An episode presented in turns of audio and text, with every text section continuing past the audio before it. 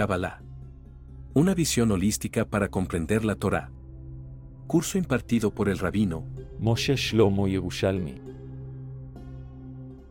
Antes de comenzar, me encantaría pedirle a las personas que aún no se han inscrito, vale la pena que se inscriban, es gratis, podemos incluso tener una comunicación más fluida una vez que están inscritos y darle a la campanita para tener eh, siempre notificaciones, cuál van a ser las clases o cuál va a ser el tema que se va a estudiar. Así que los invito para que hagan un gran favor al grupo, ¿no? Porque se vuelve eso ya más eh, oficial y vamos creciendo y eso es lo que más nos interesa en este momento. Bueno, vamos a hablar, como bien está dicho en el chat, vamos a hablar sobre dos temas. Uno de ellos, el becerro de oro. ¿Cómo así? Un becerro de oro después de 40 días de haber tenido la experiencia maravillosa de estar conectada con la divinidad, el pueblo de Israel hace algo que resulta, de todo punto de vista, una abominación y un, eh,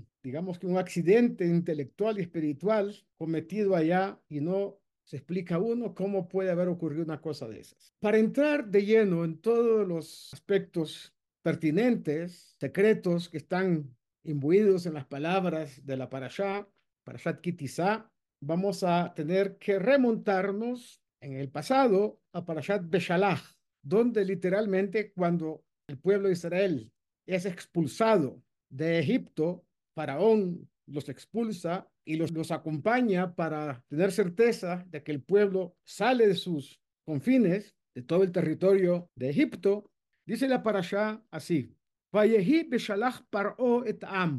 y fue cuando envió, expulsó el faraón al pueblo de Israel Acá no dice pueblo de Israel, literalmente. Dice Etaam. Y por eso dice énfasis en decir el pueblo de Israel. En realidad, el versículo no está hablando del pueblo de Israel, sino Etaam. Velo Naham Elohim derech eretz plishtim, ki karov hu, ki amar Elohim.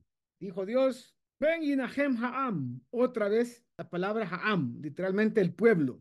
Virotan milchama, veshavu mitzraima. Y se vayan arrepentir de haber salido y retornen a Egipto. Y a continuación dice el otro versículo, Vayasef Elohim etaam, otra vez, e hizo Dios que el pueblo se moviera, am, derech amidbar, por el camino del desierto. ¿Cuál desierto? Amidbar y Amsuf. El desierto está relacionado con el mar de los juncos, Yamsuf, el mar rojo que le llaman en castellano. Vejamushim alu bene Israel meres Mitzrayim. Y aquí por primera vez dice el versículo que armados salieron los hijos de Israel de Egipto. Entonces, la primera pregunta que resalta es por qué todo el tiempo la Torá, Dios habla del pueblo, el pueblo, el pueblo, el pueblo. Y al final dice que el pueblo ya no habla del pueblo, sino Bene Israel, Hamushim, Alub Bene Israel, Meretz Mitzrayim. Armados subieron los hijos de Israel de Egipto hacia el desierto. Entonces, aquí hay una explicación muy importante, una explicación dada por uno de nuestros sabios contemporáneos, el rabino eh, Uri Amos Sherki, maestro increíble que eh, tiene, por ejemplo, una erudición en todo lo que tiene que ver con exégesis y con información de la Torá, además de los temas cabalísticos. Es una erudición fuera de, serie. Y él dice acá, trayendo las fuentes, que cuando dice el versículo Ha'am, hay que hacer una pequeña eh, explicación. Dice que la primera palabra que habla del Am, acá, dice que está hablando de Erev Rav, aquellos que deberían ser expulsados, porque fueron pueblos, una multitud de pueblos que se unieron al pueblo de Israel y aceptaron el discurso religioso espiritual de eh, Moshe Rabbeinu, de Moisés nuestro maestro, antes de salir de Egipto. O sea, eran personas que fueron atraídas por el mensaje que eh, em, entregó Moisés al pueblo de Israel y a todo aquel que quería escucharlo. Luego, el segundo momento en que aparece la palabra Ha'am, Peginahem Ha'am, dice acá, eran aquellos que salieron también de Erebrav, la multiplicidad de pueblos o representantes de pueblos que también estaban esclavizados y querían salir aprovechando que el pueblo de Israel salía, pero no tenían ningún interés en la parte espiritual. Es decir, era gente que quería aprovechar la posibilidad de salir y, bueno, se tomaron el bus en el que el pueblo de Israel iba saliendo. Y después aparece otra vez, vaya Elohim etaam, y Dios hizo mover, cambiar el rumbo al pueblo de Israel. Dice, eran personas que tenían interés en el tema judaico y era el tercer grupo que querían pasar parte eh, de la historia, cultura del pueblo de Israel, pero recibir la Torá, recibir instrucciones escritas por Dios literalmente. Debemos explicar. Moshe nunca le dijo al pueblo de Israel, ni a Faraón, deja salir a mi pueblo porque quiero entregarle la Torá. No, el mensaje de Moshe era a Faraón, deja salir a mi pueblo para qué? Para que me rindan culto. Y entonces los hijos de Israel sabían que la idea era ir a la tierra de Israel, a la tierra de los patriarcas, explícitamente de la tierra donde Jacob se había asentado, y retornar a ella. Y ellos sabían que la tierra iba a ser repartida entre las tribus. Pero Erebrav, este grupo que se unió al pueblo y no eran originalmente parte del pueblo de Israel, era gente que no tenía interés en la tierra, literalmente, porque sabían que no iban a tener parte en la tierra, porque se iban a repartir conforme a las tribus. Ellos no eran parte de las tribus. Entonces, hubo algunos que querían eh, utilizar la salida de Egipto del pueblo de Israel para salir también ellos, para no estar más en eh, servidumbre, esclavos. Pero el grupo primero que se había entusiasmado con el mensaje espiritual de Moshe, esa era gente de Erev que se identificaron con el mensaje de Moshe y con el pueblo de Israel. Y este grupo estaba interesado realmente en recibir todo el legado espiritual eh, que iba a recibir el pueblo de Israel. Había tradición que en algún momento los otros dijeron, nosotros no nos vamos a ir, sino que explícitamente tengamos instrucciones de Dios escritas para poder convivir en la tierra de Israel y saber que somos parte del legado espiritual.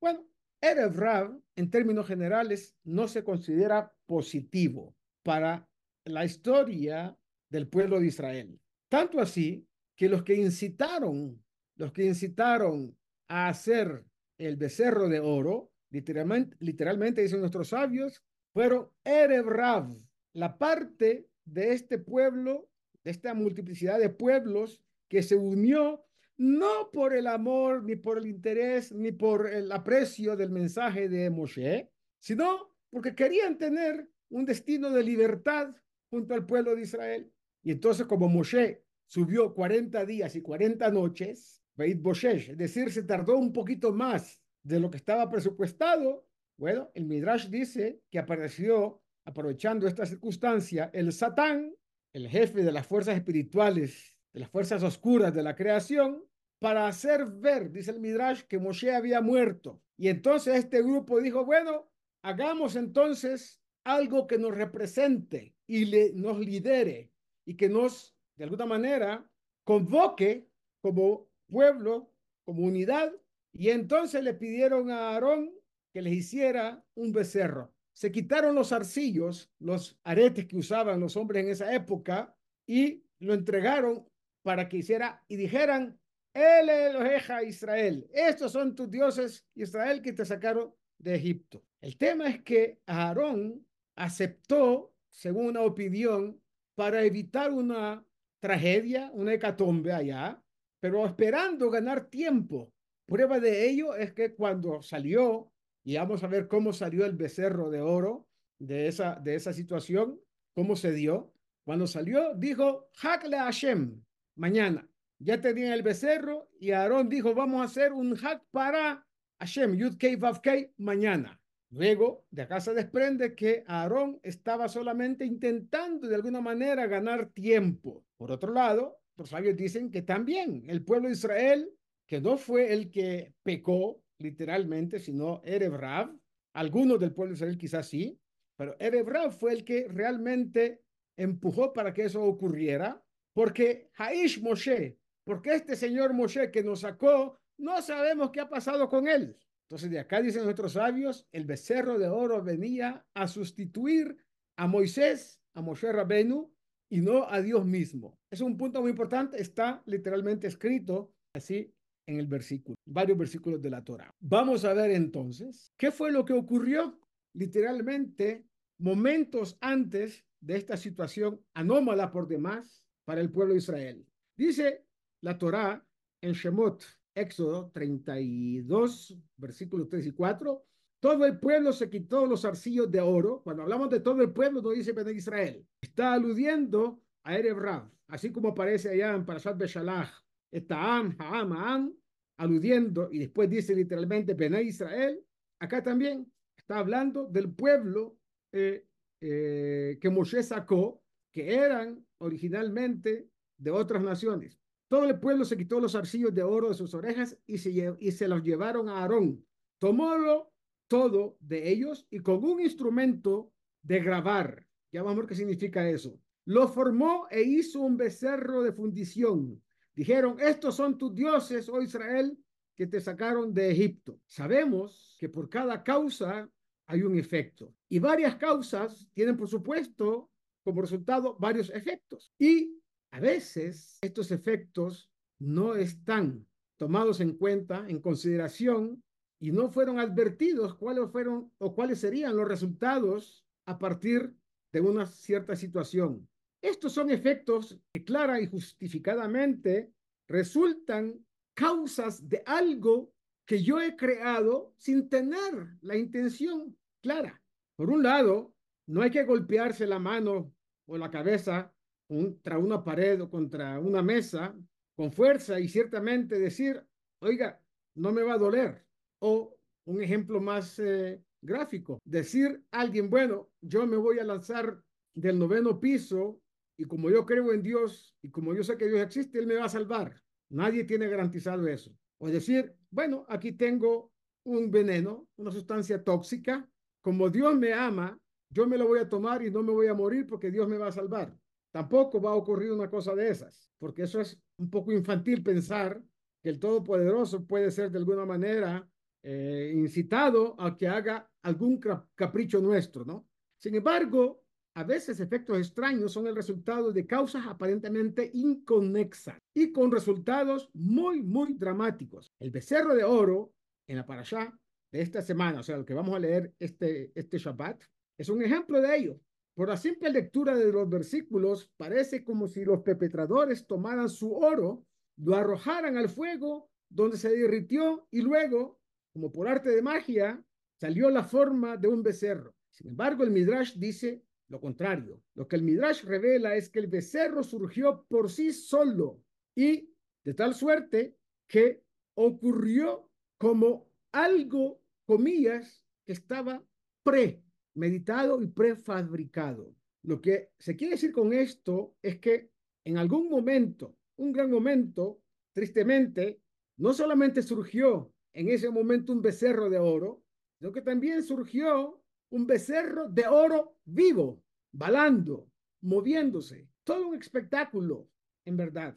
Aarón a Cohen tenía la intención de tomar el oro y moldear lenta y minuciosamente el becerro para adelantarse a la gente y esperar que Moshe Rabbeinu regresara, ganar tiempo al campamento y volviera a encarrilar las cosas. Sin embargo, ocurre algo acá interesante. ¿Qué ocurre?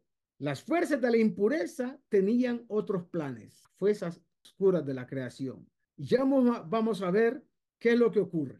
En el campamento estaban dos egipcios que eran famosos por ser hechiceros. Uno se llamaba Yanus y el otro se llamaba y Ambrus. Eran dos de los hijos de Bilam. Uno de ellos se había apoderado de dos tercios del oro que había allá en Egipto y el otro del tercio restante. Usando magia negra, pudieron atraer la luz de la imagen del buey que aparece en la Merkabah. Acordémonos que en la Merkabah el, el, carruaje divino eh, tenía varias formas, varias caras. Una era un toro, otra era un cordero, el otro era un águila y por último el rostro de una persona. Entonces, en el carruaje celestial estaba ya una suerte de perfil de un toro. Lo atrajeron con magia. Aparentemente, usaron otros ingredientes que también jugaron un papel importante en la catastrófica creación del becerro, como explica el Aria Kadosh. Y acá vamos a tomar en consideración uno de los nombres de los 72, el nombre de 72 letras, que yo les di el otro día todo el, el, el mapa de esos nombres. El segundo nombre, que es Yud Lamed Yud, ¿sí? Este nombre de tres letras, Yud Lamed Yud, siendo el segundo de los nombres de 72 letras, y era un nombre poderoso, tanto que la Torah dice en Shemot 14, 19, 21, que este nombre, según la tradición, fue el que utilizó Moshe Rabbeinu, ¿sí? Cuando fue a buscar los huesos de Yosef Atzadik. Como sabemos, los huesos de Yosef Atzadik los había metido en un cofre metálico y lo habían tirado al río Nilo. Metálico para que no saliera a flote. Y entonces Moshe tiró una lámina con el nombre Yud Lamed Yud y el el eh, cofre donde estaban los huesos de Yosef, subió solito por arte de magia, comillas, y entonces la tradición dice que este nombre le fue revelado a Moshe Rabbeinu en, el incidente de la zarza ardiente, y también lo utilizó Moshe para dividir el mar rojo, el Yamsuf. Por supuesto, para lo que nos atañe en esta clase, vamos a enfatizar el tema de que con este nombre Moshe Rabbeinu hizo que subiera el Aarón donde estaban depositados los huesos de eh, Yosef. Como dice el Pasuk, el buey conoce a su Señor. Eso está escrito en Yeshayahu, capítulo 1, versículo 3. Buey es un nombre alusivo a Yosef. Ben porá Yosef, ben porá Ale Ain. Entonces, este nombre que fue utilizado acá hizo que el cuerpo de eh, estaba en el sarcófago ese o en, el, en Aarón saliera a flote. Y Moshe lo tomó y lo sacó mientras el, resto del pueblo de Israel estaba buscando, digamos, riquezas que Dios había prometido que fueran y pidieran a cada uno de los egipcios. Moshe se fue, fue a buscar los huesos de Yosef como él había juramentado al pueblo que cuando salieran de Egipto lo sacaran. El Midrash explica que los egipcios sabían que Yosef había impuesto un juramento al pueblo judío que cuando llegara el momento de la redención en el futuro, se llevarían sus huesos para enterrarlos en Eres Israel, como está escrito en Devarim Rabá, en Midrash. Por lo tanto, en preparación para la posibilidad de que el pueblo judío intentara salir de Egipto en el futuro, el faraón hizo colocar el cuerpo de Yosef en un ataúd de plomo y lo sumergió en el río Nilo, fuera del alcance de las personas, de cualquier hombre común y corriente. Por lo tanto, para poder cumplir el voto y salir de Egipto, Moshe tuvo que usar Kabbalah, Maasit, es decir, una Kabbalah práctica para sacarlo del fondo del río Nilo. Ya se sabe que el Erev Rab, junto con el oro que arrojaron al pozo, también arrojó la placa de oro en la que estaba escrito levántate buey. Moshe había arrojado este mismo, eh, digamos, eh, lámina al río para sacar los huesos de Yosef. Con respecto a quién, se usa el término de buey, como está escrito en Bereshit 49.6. Así, con el poder de este nombre surgió el becerro, como por arte de magia, comillas. habremos de saber que en esta placa estaba escrito el segundo nombre del nombre de Dios de 72 letras, que es, como dije, Yud Lamed Yud, como dice Shara Pesukim, Nevi'im Haronim Siman Aleph. Shara Pesukim es uno de los de los libros escritos por Rabbi Vital sobre las enseñanzas de su maestro, el Aria Kadosh. Entonces Moshe tomó consigo los huesos de Yosef que prometió a los hijos de Israel que Dios seguramente vendrá por vosotros. Trae mis huesos contigo, le dijo Yosef. ¿Qué fue lo que salió mal entonces? ¿Cómo pudo la divina providencia permitir que la misma placa que se usó para elevar el ataúd de Yosef desde el fondo del río Nilo cayera en manos enemigas y fuera utilizada para lograr exactamente lo contrario de lo que Moshe y Yosef representaban. Es decir, Moshe y Yosef representaban Kedushá. Estos hechiceros, hijos de Bilán, representaban todo lo contrario. Entonces, curiosamente, vemos acá, como dice Larizal, que con este nombre particular de Dios es capaz de hacer que las cosas alcen vuelo, se levanten, razón por la cual fue utilizado por Rabbi Hanan en el Talmud para sanar a Rabbi Hiyab Baraba, como dice el Tratado de Brajot, página 5b. Así, al poner este nombre en el plato, el ataúd de Yosef emergió de las profundidades del río Nilo, permitiendo al pueblo judío recuperar los huesos de Yosef y llevarlos a Eres Israel, tal como había prometido. Y al arrojar el mismo, la misma lámina al lugar donde estaban fundiendo el oro, contribuyó a la aparición del becerro y al pecado resultante. Entonces, ¿qué salió mal? Si el abuso de la lámina con el nombre de Dios hubiera sido mucho menos significativo, digamos, fundiéndolo o vendiéndolo para obtener ganancias, entonces tal vez podríamos pasar por alto el extraño suceso. Pero un becerro de oro y un obstáculo tan importante para el pueblo judío, ¿qué hicieron para merecer semejante situación? Recordemos que el pecado del primer hombre, Adama Rishon, hizo que todo el género humano descendiera espiritualmente a mundos materiales, donde estamos viviendo actualmente, y también convirtieron al hombre, al género humano, en mortales. Adama Rishon era inmortal en un principio, pero el pecado lo volvió una persona material y por supuesto eso lo eh, catapultó a, a una situación de convertirse en un ser mortal como cualquier ser viviente de la época y que conocemos. El pecado del becerro de oro, si el hombre no hubiera cometido ese pecado al recibir la Torá, que era lo que estaba predispuesto y de alguna manera programado por la conciencia divina, iba a permitir resarcir el estado espiritual del género humano al momento anterior al pecado del primer hombre.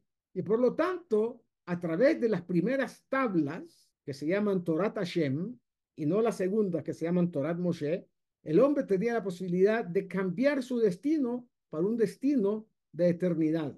El pecado del becerro de oro hizo que todo, de alguna manera, se frustrara. Esa buena intención que tenía Dios se frustrara. Y entonces, finalmente, ese pecado hasta el día de hoy tiene repercusiones en nuestra vida, en nuestra existencia, nuestra realidad espiritual y material de hoy en día. Entonces, acá ocurre algo realmente frustrante. ¿Por qué merecieron los hijos de Israel ser, de alguna manera, eh, comprometidos por Erev a un pecado que no estaba presupuestado que el pueblo, el pueblo de Israel cometiera. Dicen nuestros sabios, de acuerdo a la Kabbalah, que todo en este mundo sucede midá neget midá, es decir, medida por medida. Incluso si no podemos ver una conexión entre las causas que creamos y los efectos que soportamos, tenemos que estar ahí y ciertamente la Torah lo está de manera clara enseñando, repitiendo, enfatizando. No existe tal cosa como una víctima inocente en el mundo de Dios. Incluso si en nuestro mundo no podemos ver un rastro de culpa en aquellos que sufren, incluso cuando la mano de Dios es la más oculta de todas, sigue ahí impartiendo justicia, aunque a un nivel muy oculto. Todo debe ser, por definición, dado como resultado una cosa que se llama tikkun, enmienda. Y todos estamos en nuestro mundo que vivimos hoy en día enmendando algo. De hecho, estamos encarnados, como estamos en nuestro cuerpo hoy en día, sin olvidarnos que en el pasado también nuestras almas estuvieron encarnadas en otros cuerpos. Y algunas cosas no tan buenas, no tan santas o errores involuntarios que se cometieron han hecho que retornemos al mundo material, a esta realidad, para enmendar aquello que, que de alguna manera no pudimos enmendar en su momento o que provocamos causando estragos en nuestra propia alma y en el mundo espiritual que nos rodea. De tal suerte, entonces, todo debe ser, por definición, dado como resultado de algo que vamos a llamar un karma. Tales preguntas nos obligan a reexaminar eventos anteriores que pueden tener ahora un significado diferente a la luz de los resultados en cuestión. Tenemos los efectos. Ahora tenemos que buscar las posibles causas que puedan haberlos creado. Y una vez que lo hacemos, los resultados suelen ser sorprendentes. Bueno, muchos no sabían que si hacen algo, esto desencadena unos efectos, ya sea buenos o malos, dependiendo de cómo se actúa. ¿Quién hubiera pensado alguna vez que un acto sencillo, simple, sin mayor trascendencia aparentemente, podría resultar en algo tan malo? O incluso algo que es muy bueno, en realidad podría develarse más adelante en algo mucho más bueno todavía. Como dice el Talmud, ¿quién es un hombre sabio? Aquel que ve lo que va a nacer como resultado de su accionar. Así dice el Talmud en el Tratado Tamid 32a, lo que significa que hay que tener conciencia de lo que hacemos hoy, porque sus resultados van a aparecer, quizás no de inmediato, pero sí más adelante, y pueden convertirse en una bola de nieve. La vida no es una cuestión de probemos y veamos qué pasa, sino una cuestión de proyectar constantemente nuestras acciones en el futuro para tratar de detener la marea de desgracias antes de que tenga la oportunidad de convertirse en una ola enorme, imposible de poder eh, solventar. Dicho esto, retrocedamos en el tiempo hasta el evento en cuestión y examinemos lo que realmente ocurrió en ese momento, comenzando con la siguiente declaración talmúdica. Dijo Revi Simlai, explicando, la Torah comienza con Gesed y termina con Gesed. Como dice, Dios hizo para el hombre y su esposa prendas de piel, de cuero, y los vistió. Bereshit, capítulo 3, versículo 21. Y termina con Gesed, como está escrito. Él, o sea, Dios sepultó a Moshe en el valle, como está escrito en el libro Deuteronomio de Barín 34, 6. Y así dice el tratado talmúdico de Sotá, página 14a. De todos los actos de Gesed, Moshe estuvo presente y que Moshe mismo realizó, solo uno se llama Gesed Shel Emet, un acto de verdadera bondad. Fue por este acto, según el Talmud, que Dios recompensó y honró a Moshe enterrándolo él mismo. El Talmud afirma que cuando la nación judía estaba ocupada recogiendo el botín del pueblo, del egipcio, perdón, justo antes del éxodo, Moshe estaba en otra parte, involucrado en una mitzvah de Gesed que se llama Gesed Shel Emet, bondad verdadera. Mientras otros se enriquecían, Moshe estaba ocupado atendiendo las necesidades de otros. Pensemos un momento en ello.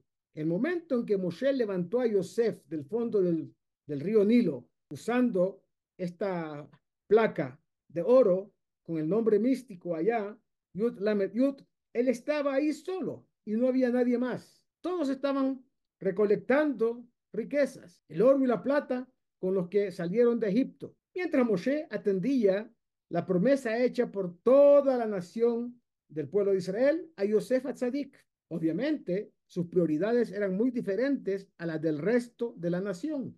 El grueso del pueblo quería riquezas materiales. Ok, en el momento del becerro de oro, cuando se estaba usando el mismo plato, es decir, la plaqueta esa de, eh, la planchita esa de oro, con el mismo oro que había recolectado, en lugar de ir a buscar los huesos de Yosef, todos estaban ahí, pero Moshe no. Una inversión de la situación original.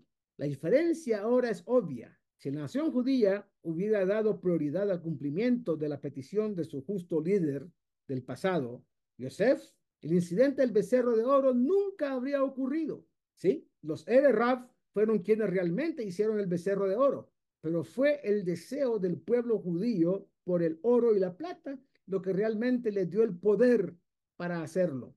Lo que ocurrió junto al río Nilo ese día fue sintomático de una debilidad espiritual del pueblo que se manifestó en toda su extensión en la forma del becerro de oro. Les faltaba el coraje para detenerlos, además de la energía para mantener a raya a los hechiceros como Janus y Ambrus. Esto le da un giro completamente nuevo al episodio del becerro de oro y lo que representa y muestra cómo las prioridades fuera de lugar hoy pueden resultar, Dios no lo quiera, en eventos trágicos en el futuro. El becerro que surgió estaba hecho de oro, pero estaba muy vivo porque el deseo materialista que representaba era oro, pero también sentimientos muy vivos estaban en las personas. Y eso fue lo que Erev Rab aprovechó. Y aún hasta el día de hoy, siempre Erev Rab aprovecha para mantenernos fuera del camino. Está escrito en Tehilim, esta es la puerta de Dios, los justos entrarán por ella. Tehilim 118, versículo 20. La razón por la cual todo este episodio gira en torno a Yosef Tzadik es porque por eso se le llama Tzadik. Cuando tuvo que elegir entre lo material y lo espiritual, aunque tenía una manera de racionalizar el lado espiritual de, lo material, al final huyó de lo material y corrió hacia lo espiritual. Está hablando ni más ni menos del momento en que la esposa de Potifar quiso seducirlo.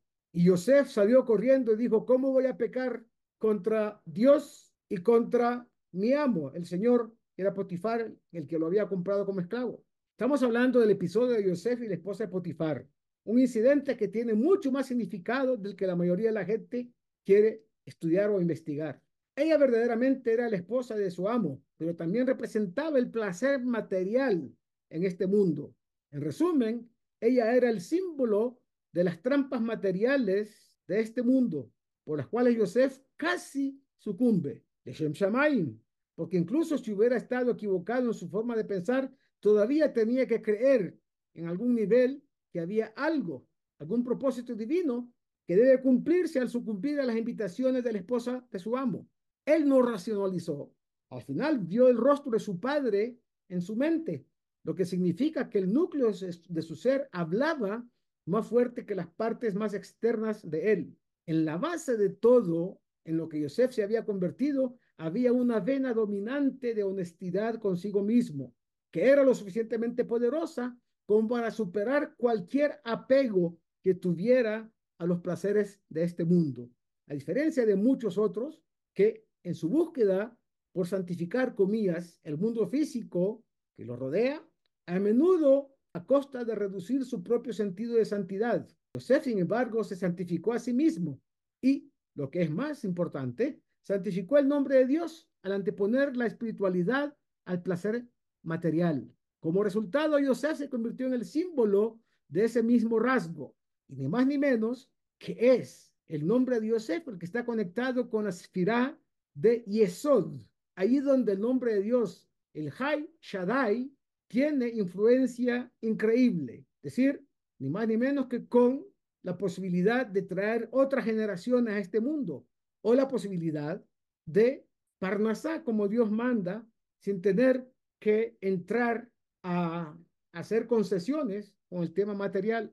Por lo tanto, señores, si el pueblo judío hubiera hecho, perdón, hubiera hecho de su entierro en Israel su prioridad, habría traído la luz de justicia hacia ellos y habría evitado todo el episodio del becerro de oro. Es decir, el nombre de Dios conectado con la esfera de Yesod, donde Yosef es, digamos, el representante a nivel de, material, ¿sí? El nombre, el Hay Shaddai, hubiera estado presto para proteger al pueblo de Israel de cualquier pecado. Y entonces, aquí vemos un tema realmente que demuestra la consecuencia de un error de apreciación del pueblo. Y está escrito, esta es la puerta, esta es la puerta de Dios, los justos entrarán en ella. Rabbi Moshe Cordovero dijo que este versículo habla específicamente de Eres Israel, y llega incluso a decir que cualquiera que viva en la tierra de Israel lleva el nombre de Sadik en sí mismo, en virtud del hecho de que vive ahí, en la tierra de Israel. Pero podemos preguntar, hay tantas personas viviendo en la tierra que no parecen Sadikim. Entonces el Ramak, Rabbi Moshe Cordovero, responde, sin embargo, tienen el nombre de Sadik en su propia personalidad espiritual.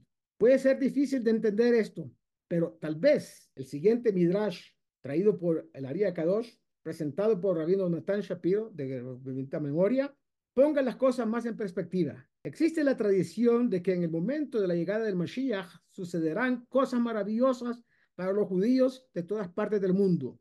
El día en que lleguen de la diáspora, los muros de Jerusalén serán reemplazados. También será el día de la construcción o reconstrucción del templo, que será construido con piedras y gemas preciosas. Una vez que los muertos resuciten, se transformarán y tendrán naturaleza muy elevadas. Sin embargo, el mismo tipo de transformación ocurrirá para los judíos que permanecieron vivos en la tierra de Israel, y sus cuerpos serán como el de Adama Rishon antes de su pecado, y como el de Moshe Rabbeinu, se volverán tan espirituales que podrán volar como las águilas, es decir, lo que asombrará a los exiliados redimidos. Al presenciar esto, los judíos de la diáspora podrán sentirse molestos, se quejarán ante el Mashiach. ¿Acaso no somos judíos como ellos? Porque ellos merecen volar y vivir en un estado espiritual elevado y nosotros no. Sin embargo, el Mashiach le responderá, es bien sabido que Dios trabaja medida por medida, midá que mi midá. Aquellos que vivieron en la diáspora e hicieron esfuerzos y sacrificios para elevarse, trasladándose a la Tierra Santa, merecieron pureza de alma. No estaban tan preocupados por sus finanzas y su salud. Viajaron por vastas tierras y cruzaron mares sin prestar atención a las posibilidades de ahogarse, ser robados en el camino, ser tomados cautivos por algún extraño gobernante extranjero. Dado que dieron prioridad a lo espiritual sobre lo material y la física, fisicalidad eh, de alguna manera también fue eh, encausada a lo espiritual, merecen, mida que degue mida, medida por medida, ser elevados a este elevado plano espiritual. Por otro lado, tú que también tuviste oportunidades de subir a la tierra de Israel, pero permaneciste vacilante y reacio, en cambio, enamorado de tu estatus materialista, haciendo el materialismo una prioridad más alta que el crecimiento espiritual. Por lo tanto, medida por medida, también en el plano físico se va a ejecutar. No obstante, aquellos que más valoraron su alma serán transformados en seres supremos, serán conducidos al jardín del Edén terrenal, como está escrito en el libro Tufa Ares. Alabanza a quienes moraban en Israel en la época del Mashiach, aquellos que van a morar, que morarán en la época del Mashiach. Así vemos que todo acerca de Yosef Tzadik, todo lo que él anhelaba era estar de regreso en Eres Israel, pesar de que Egipto tenía todo lo material que pudiera desear y tenía acceso a todo ello. ¿Existe alguna manera mejor de ganarse el apelativo de Tzadik? Dios le dijo a Moshe y a Aarón, este es el estatuto de la ley que Dios ordenó que se dijera. Di a los hijos de Israel, que tomen una novilla sin defecto, completamente roja, que nunca haya llevado yugo. Como señala Rashi, al comienzo de Parashat Hukat, esto tiene que ver con una de las parashot que nosotros vamos a leer próximamente, que se llama Parashat Para, cuatro parashot que uno lee antes de que sea Pesach. Fue, un eh, fue una rectificación por el pecado del becerro de oro. También era el camino hacia la purificación necesaria antes de que alguien que estaba contaminado por los muertos pudiera ofrecer su corbán pesa, la ofrenda pascual. Así nació este concepto de cómo la vaca roja viene a redimir lo del becerro de oro. De tal suerte que nadie, ni siquiera los Kohanim, podían consumir, eh, digamos, la ofrenda siempre que el Hametz no fuera quemado la víspera de pesa, como enseña Maimónides. Si alguien peca, entonces parte de la rectificación es ir al otro extremo antes de regresar al camino medio de una buena vez, antes de que pueda volver a participar en cualquier actividad permitida que sea limitar, ¿sí? Por un lado, el tema del pecado, pero por otro lado, similar a aquello que estaba prohibido, primero debe evitar todas las actividades hasta que haya hecho plena teshuvah por el pecado cometido. Por lo tanto, la quema completa del becerro de oro era la rectificación y eso fue lo que Moshe hizo. Quemó el becerro de oro y las cenizas se las dio que tomaran eh, con agua aquellos que habían cometido el pecado. Y, por supuesto, después hubo un retiro completo del mundo material, simbolizado por las cenizas de la Paraadumá. Y en el contexto de lo que se ha discutido hasta ahora, simboliza la rectificación del rasgo que causó que el pueblo judío abandonara su obligación para con Yosef quien había predicho su eventual redención, pero el pueblo se involucró en actividades de tipo material en lugar de cumplir su obligación espiritual para con Yosef. Lo irónico del materialismo es que parece que nos hace más libres, cuando en realidad nos esclaviza. Por eso explica el Maharal, Maharal de Praga, la matzá se llama tanto pan del pobre, lechem oni, como el pan de la libertad.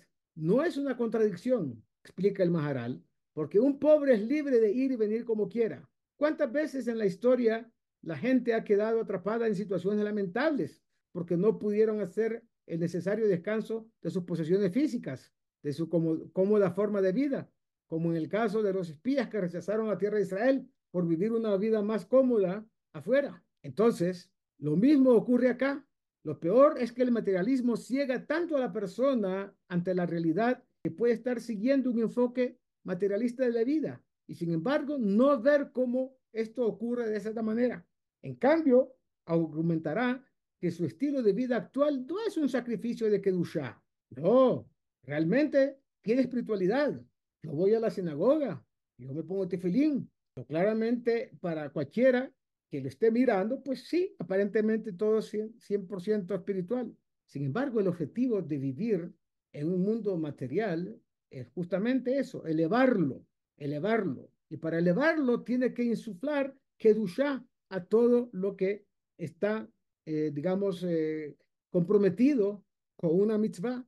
De tal suerte que ocurre que cada tema material puede ser realmente una oportunidad para insuflar espiritualidad.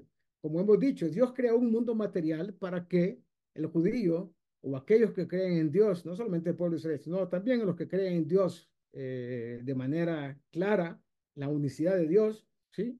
También insuflan espiritualidad a este mundo material. Y es algo que una persona debe trabajar todos los días de su vida, porque si no se hace, ¿qué ocurre? Podríamos terminar viendo algunos efectos realmente extraños y directamente peligrosos de lo que pensábamos en ese momento, que en realidad no eran causas tan importantes. Y esto es básicamente lo que nos viene a enseñar esta parte de la Torá que habla de cómo algún error de apreciación en un momento determinado puede conducir a una catástrofe espiritual y literalmente material también, como ocurrió con el pecado del becerro de oro. Tenemos algunos momentos todavía, un tiempito para estudiar el segundo tema. Volviendo a la segunda puerta de Sharei Ora, puerta que tiene que ver con la sefirá de Yesod, dice así, hemos de saber y comprender que cuando Hashem Vavkei vino a crear las criaturas a través de su cualidad de señorío, es decir, su nombre Adonai, que a veces es llamado también, como hemos dicho, Elohim Haim, él examinó su cualidad de bondad, en hebreo se dice Tov, por consejo para crear todas las criaturas y formas eh, y formar todas las formas que se conocen, como se indica en el relato de la creación. Es decir, Dios Elohim tomó consejo de su cualidad de bondad. Es una forma pues, antropomórfica de hablar y creó el mundo. Esta es la verdad esencial porque si no fuera por la cualidad de su bondad, su cualidad de señorío, que fue llamado Dios Elohim, en el acto de la creación, sería incapaz de sostener a las criaturas y satisfacer sus necesidades, dado que todos sus actos de creación fueron sellados con esta cualidad llamada Tov.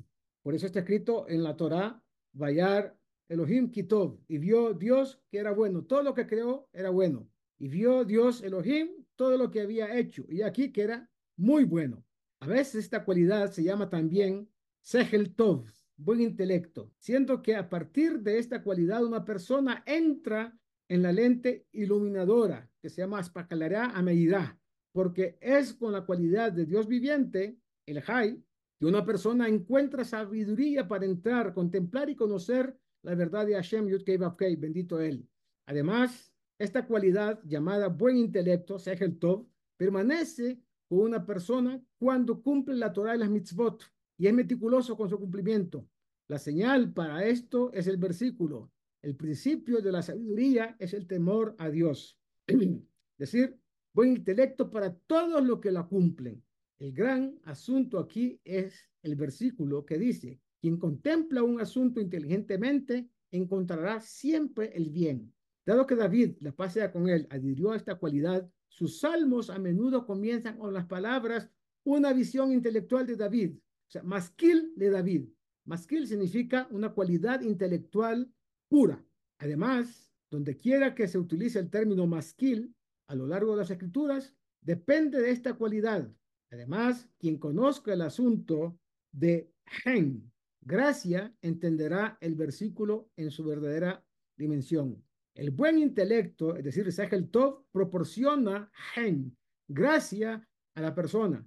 Sin embargo, debe saber que hay una diferencia entre una persona de intelecto masquil y una persona de entendimiento mevin. Masquil es una persona intelectual que comprende y mevin es una persona que tiene entendimiento sin llegar a lo sublime del intelecto. Esto se debe a que una persona con entendimiento, es decir, mevin, extrae de la fuente del entendimiento, que es la sefirá de Binah Mientras que una persona de intelecto, es decir, masquil, extrae la cualidad del bien, es decir, del tov, que es la sefidad de Yesod, el fundamento. Los dos representan el comienzo de la comprensión de una persona y la culminación de su comprensión.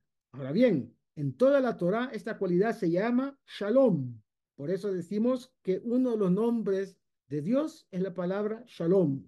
La razón es como ya se explicó, que cuando el pueblo judío es verdaderamente justo, está compuesto por tzadikim, y es bueno, tuvim, el señorío de Hashem, Yud Kei Vav Kei, Alef Yud, em, es pleno y completo en todo tipo de influencia y bendición. Sin embargo, si el cielo no lo permite, el pueblo judío se aparta de lo que el misericordioso Rahamán, Hashem Yud Kei Vav Kei, bendito es él, desea se retira de su calidad de señorío, Aleph Adonai, que es su santuario, Eijal, y queda vacío y humilde. Luego, cuando el justo Sadik pierta para devolver el mundo a Hashem Yudkei mediante el arrepentimiento o para reparar el daño cometido, esta cualidad llamada paz, Shalom, actúa como un buen consejo entre Hashem Yudkei y su cualidad de señorío. Entonces, hay una suerte de paz entre los dos nombres, es decir, sincronizados, infundiendo así paz entre ellos y acercándolos a morar como uno, sin que nada en el mundo los divida o separe. Así encontramos en ese momento, Hashem es uno, Hashem en hebreo, Hashem Echad.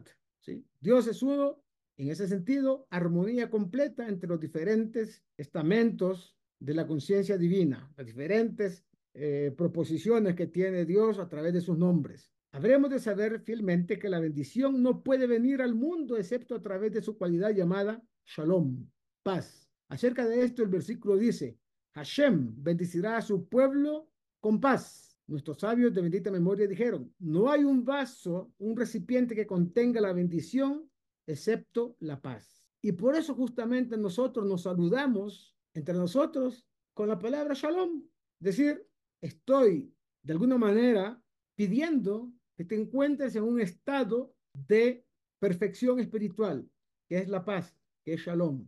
Justamente el pueblo de Israel que tanto desea la paz en todos los sentidos, es el pueblo que se le niega constantemente a nivel académico, a nivel político, a nivel militar, la paz que tanto deseamos. Y ahí viene una suerte de repetición de conflictos porque no nos dejan tranquilos. No permite que nuestro estado espiritual y material sea realmente representativo de Shalom, que es uno de los nombres de Dios, una realidad que vivimos constantemente. Además, debemos de saber que la paz, Shalom, es el final de las nueve lentes supremas llamadas Aspaklariot y derrama bendiciones en la cualidad de señorío de Hashem Yud a través del nombre Adonai. Por lo tanto, se estableció al concluir la bendición sacerdotal y concluir la oración de la amidad, que digamos, en la bendición sacerdotal decimos que Dios nos conceda la paz.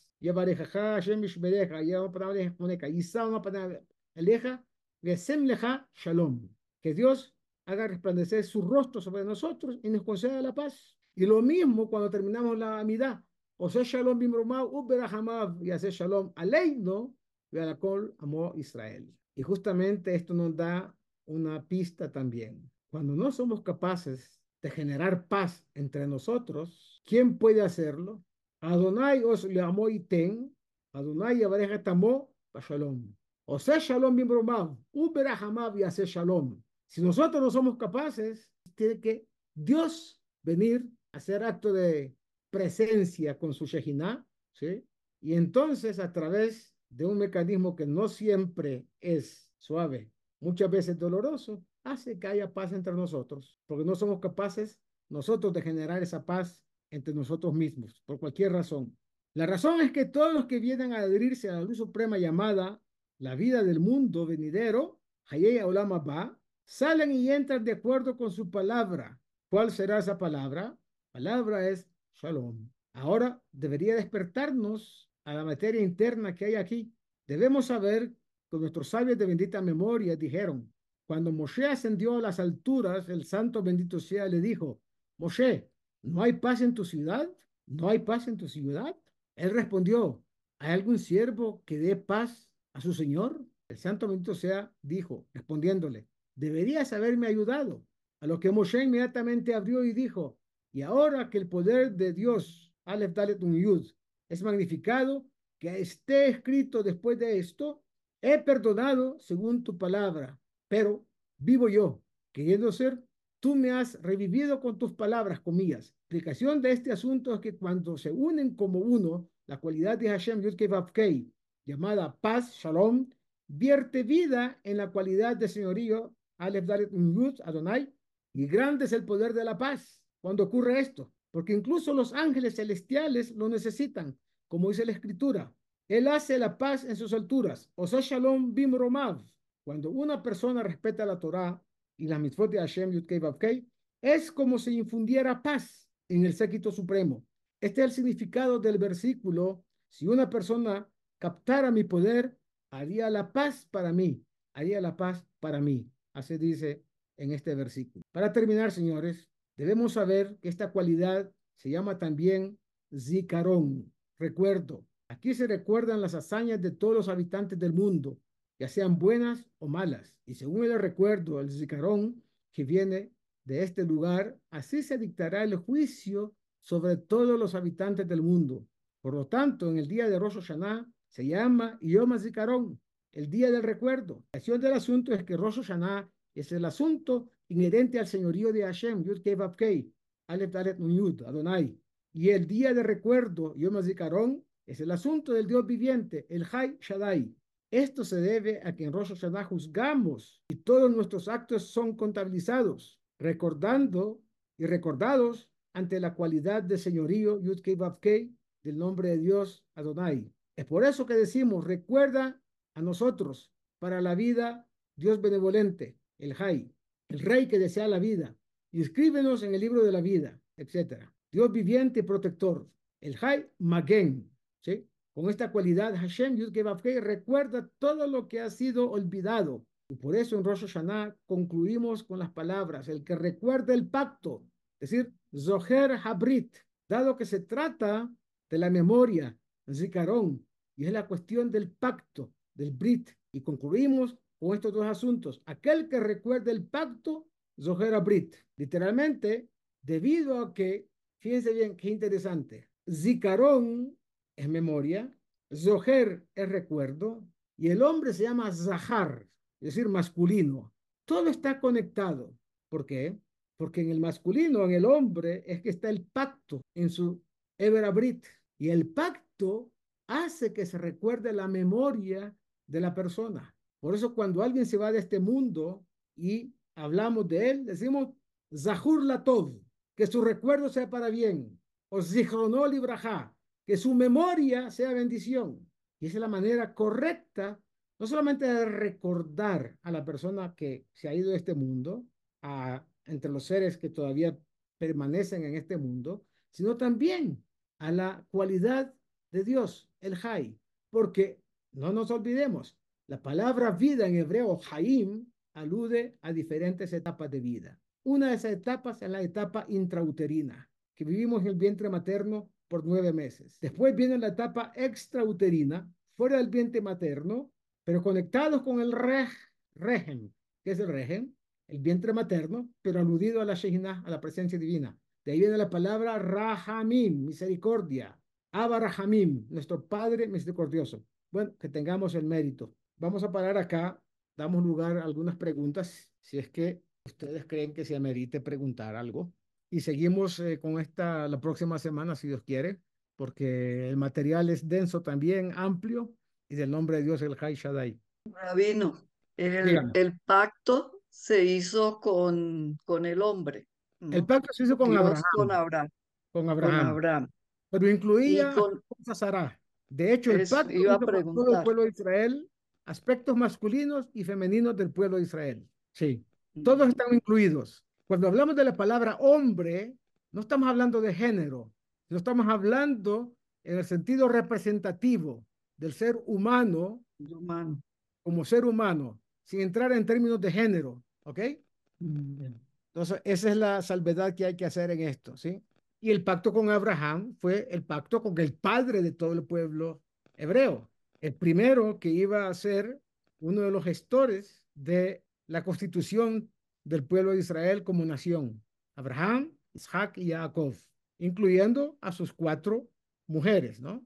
Es decir, cuando hablo de cuatro mujeres, estoy hablando de todos los aspectos femeninos de las esposas de Abraham, Isaac, y de Jacob. Está representado también en el tefilín. Tefilín, hay una parte del tefilín de la cabeza que tiene cuatro, una shin de cuatro cabezas, son las cuatro matriarcas, y una shin de tres cabezas, que es los tres patriarcas. Ahí están los siete. También una representación de las siete sfirot de Hesed hasta Malhut. Todo está interconectado. ¿Alguna otra pregunta?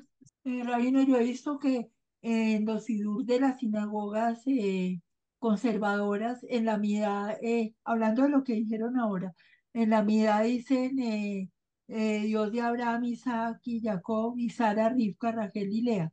¿Eso, eso está mal o...? Mira, nosotros no tenemos la potestad de cambiar los protocolos de la tefilá, porque tendríamos que agregar Dios de Abraham, Dios de Isaac, Dios de Jacob, Dios de Yosef, Dios de David, Dios de eh, Salomón, Salomón Amelech, eh, una cantidad. No, tres son importantes y son llamados patriarcas. Las matriarcas están contenidas dentro de el, el, el, concepto patriarca. De hecho, nunca hubo patriarcado en el pueblo de Israel. ¿Sabían ustedes eso? Llamamos patriarcas porque fueron fundadores del pueblo, pero no porque eran los jefes de sus familias. Las jefes de la familia eran las mujeres. De hecho, Sara le organizó la vida marital a su marido Abraham, entregándole a su sierva Agar, que era sierva de Sara. Bueno, yo no puedo darte hijos, aquí te doy a, mi sierva para que ojalá a través de ella pueda tener, puedas tener hijos. Y eso fue lo que hizo. Y Abraham, no, mi hijita, yo no, no me interesa, no me hace falta, no, no, hágale. Usted tiene una promesa de Dios, hágale, tiene mi permiso. Y Abraham le tocó aceptar, le tocó atender. Y Dios mismo le dijo a Abraham, todo lo que diga tu mujer Sara, escúchalo, atiéndelo, pon cuidado y cúmplelo. Hazlo un acto que tenga trascendencia. ¿Quién le arregló la vida a Isaac? Rifka. Rifka era la que sabía que en su vientre habían dos criaturas que iban a formar dos pueblos diferentes. Isaac ni enterado estaba, ni enterado. No se enteró nunca. A quien dice, quiere decir que Rifka y Isaac no tenían diálogo entre, como marido y mujer. No, no quiere decir eso. Porque cuando Rifka fue a, inquirir donde el profeta, qué es lo que estaba pasando, el profeta le dijo a ella, a ella, no, no dice les dijo, sino a ella. O sea, terminantemente prohibido que Isaac sepa. Solo tú debes saber que tiene dos pueblos en tu vientre. Entonces dijo Rifka, y si es así, ¿para qué quiero yo todo este tema? ¿Para qué yo quiero esto? ¿En qué lama se anoji? Dijo ella. Si es así, ¿para qué necesito yo esto? ¿Va a haber pugna entre dos pueblos? Tranquila. Dios sabe exactamente lo que va a ocurrir con tus dos, con tus dos hijos. ¿Quién le arregló la vida a Jacob? Sus dos esposas, Rachel y Lea. Ellas decidieron lo que iba a ser el destino no solamente de Jacob, sino de sus descendientes, los hijos de ellos. Entonces, nunca hubo patriarcado. Olvídese, hasta el día de hoy, las mujeres judías son los que manejan todo. Y nosotros siempre fuimos muy agradecidos de eso, muy sumisos. Y teníamos la última palabra, siempre, porque son inteligentes. Las mujeres eh, nuestras, muy inteligentes, sí. Hacen lo que ellas quieren, pero nosotros decimos la última palabra. Sí, mi vida. Sí, mi amor. Sí, mi amor. Así está. Nada más. Eso es una realidad. Entonces, ¿qué patriarcado? Matriarcado. Entonces, aquellos que piensan en las corrientes conservadoras y reformistas que quieren ser inclusivos, lo que hacen realmente es excluir.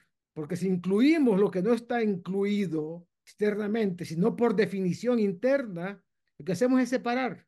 Abraham, Isaac y Jacob unieron. ¿A través de quién? Las mujeres. Y las mujeres representan la Shejinah. La Shejinah en el hogar de una pareja judía es la mujer. La mujer atrae la Shejinah, por eso la mujer enciende las velas de Shabbat. Por eso a través de la mujer los maridos tienen éxitos materiales. La Parnasá, muy machitos ellos, trabajan de, de, sol a sol y muy inteligente y todo. Todo eso no vale nada si no tienen Shalom Bait con su mujer, si no tienen una verdadera convivencia donde respeten la presencia espiritual de Dios a través de la mujer. Entonces, eso es lo que mucha gente lamentablemente no sabe. Ah, el judaísmo es machista. Claro, machista para aceptar el matriarcado. Somos muy machos, tenemos que aceptar el matriarcado. Sí, señores, así es, ni más ni menos. Entonces, los que piensan estar en, de avanzada, entre comillas, en nuestra sociedad, fíjense que entre las mujeres ortodoxas, cumplidas de Torah, no existe feminismo. No existe. El feminismo, ¿por qué? Porque ellas saben que son las reinas de la casa. Ellas saben que ellas manejan todo. Ellas saben y no hace falta que lo digan. Y no hace falta que se lo recordemos. Al revés, ellas nos recuerdan a cada momento quién manda la cosa. Quién es la que lleva, comillas, las faldas bien puestas allá. No los pantalones. Los pantalones nosotros, pero las faldas bien puestas son nuestras mujeres. Lo veo con mi hija. Ya mi esposa está en Gan Eden. Pero cuando estaba en vida, lo que ella decía, y no tenía ningún problema yo en, y siempre lo digo con orgullo, eh, mi esposa fue la que me terminó de educar a mí, porque fue tan importante su impacto que ella no tenía que hablar, no tenía una sola miradita.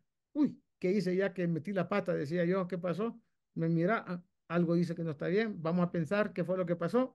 No habían discusiones, no había absolutamente nada. Si ella tenía la razón, Habot, usted tiene toda la razón, será como usted dice. Si yo tenía la razón, me concedía la razón como un acto de, amor y de solidaridad. Pobrecito, él no se da cuenta que, que la que mando soy yo. Démosle el chance de que piense, ¿me entiende?